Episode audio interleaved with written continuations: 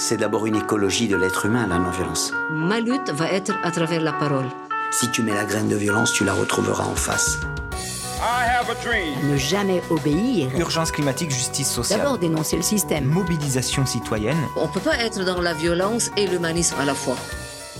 La force de la non-violence. Capsule.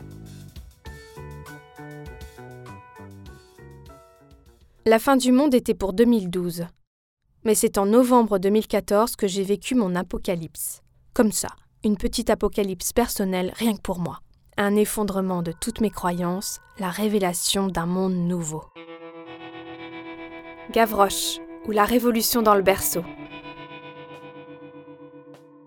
Ou plutôt dans le porte-bébé. Ou mieux, dans les mentalités. Oh, cette mode des écharpes, je comprendrai jamais. C'est pas épuisant de le porter toute la journée? Gavroche aime être porté.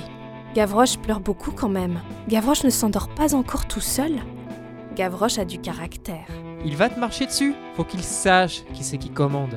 T'es laxiste Laxiste. Laxiste Laxiste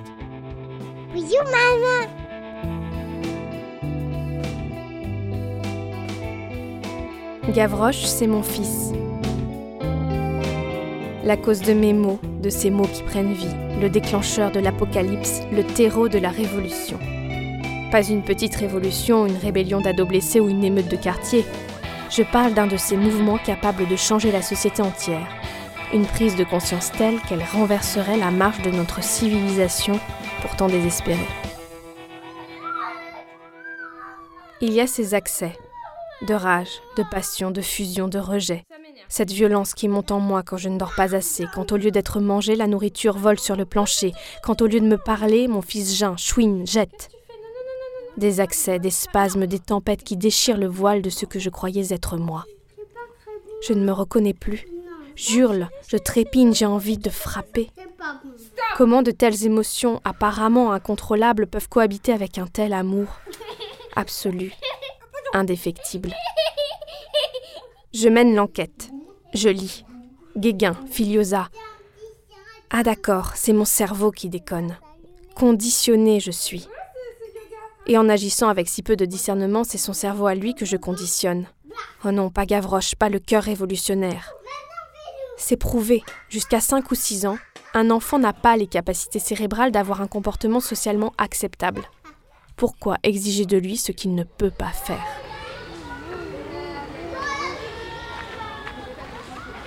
Au parc. Un petit garçon joue à lancer des cailloux près d'une grand-mère. Arrête de jouer avec les cailloux Arrête, je te dis Arrête Féroce la grand-mère. Et moi, paralysée, pas capable de prendre la main de l'enfant, de lui expliquer tendrement, de le soustraire à cette autorité inique. Conditionné, je vous dis. Bam Pluie de cailloux sur la grand-mère. Je ris intérieurement. Mais le petit garçon devra demander pardon. Pardon pour avoir été traité sans respect comme un sauvage qu'il faut dresser. Allô, maman? Oh Gavroche, comment te protéger de tous ces principes idiots? La punition, y a que ça qu'ils comprennent. Les enfants sont les pires manipulateurs. Une fessée, bon, ça n'a jamais tué personne. Hein. Et la vie à l'intérieur de tous ces enfants, la vie qui coule, qui explose, qui crée, y a-t-il quelqu'un pour l'honorer, pour s'en émerveiller, pour s'en inspirer? En 2014, Gavroche est né. Un bouleversement, une refondation complète de mon être, l'effondrement de toutes mes certitudes sur l'enfant, la maternité, la mère que je serai. La révélation que la violence se perpétue dès la naissance, prend ses racines dans la génération, se propage à travers la culture d'une famille, d'une société, d'un pays. Et la conviction que la révolution pacifiste, fraternelle dont j'ai toujours rêvé, passera par une nouvelle vision de l'enfant ou ne passera pas.